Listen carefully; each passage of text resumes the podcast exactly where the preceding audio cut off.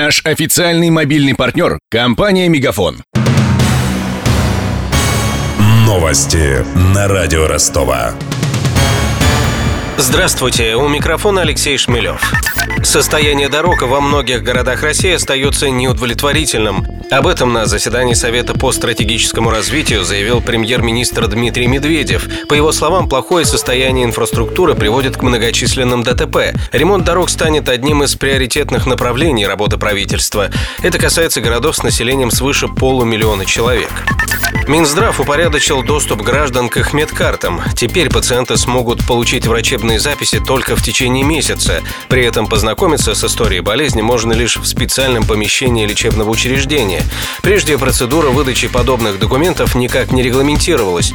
У новых правил есть ряд недостатков, считает президент Лиги защитников пациентов Александр Саверский. Если сама медицинская документация истории болезни, карты является собственностью медицинского учреждения, то информация, которая на них находится, принадлежит пациенту, потому что эта информация о состоянии его здоровья. То есть это личная хранимая информация о частной жизни. Человек вправе требовать эту информацию в любой момент, поскольку она касается его личности. Когда речь идет о жизни и здоровье человека, никаких 30 днях, естественно, речи быть не может. Кроме того, важным недостатком этого приказа является то, что доступ к оригиналу могут получить только сами пациенты и законные представители, опекуны, попечители, родители, там не упомянуты доверенные лица. Я же добавлю, что новые правила вступают в силу через неделю.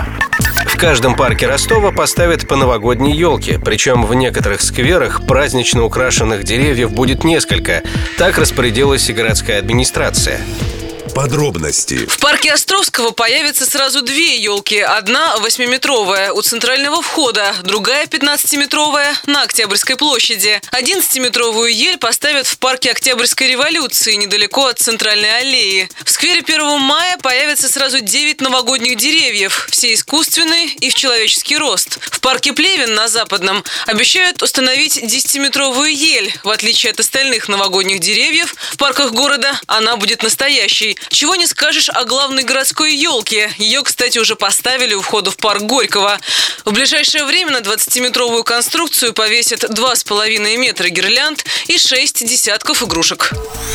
Этой зимой обещают по-особенному украсить исторический центр города. Светодиодные фигуры и гирлянды повесят на Семашко и Газетном, а не только на Соборном, рассказала нам представитель городской мэрии Диана Краснощекова. В этом году можно отметить, что активно э, украшают центральные улицы города. На Соборном будет радовать глаз ростовчан красивая арка с часами. Переулок Семашко будет озарять э, светодиодное небо. На Газетном также будут развешены различные гирлянды гирлянды и э, новогодние фонарики. Преобразятся также центральные магистрали, парки и площади. На площади Советов появятся сияющие фигуры казачек. В Покровском сквере, на Театральной площади и на всех выездах из Ростова поставят подсвеченные флаги. Власти обещают завершить убранство города к 10 декабря.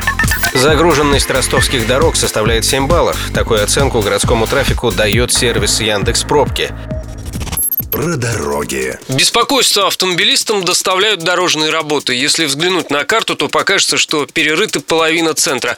Копают на Текучево в районе Мечникова и перед Трудовым переулком, на Богатяновском спуске ниже Седова, на Семашко между Садовой и Шаумяна, на Советской и 13 линии.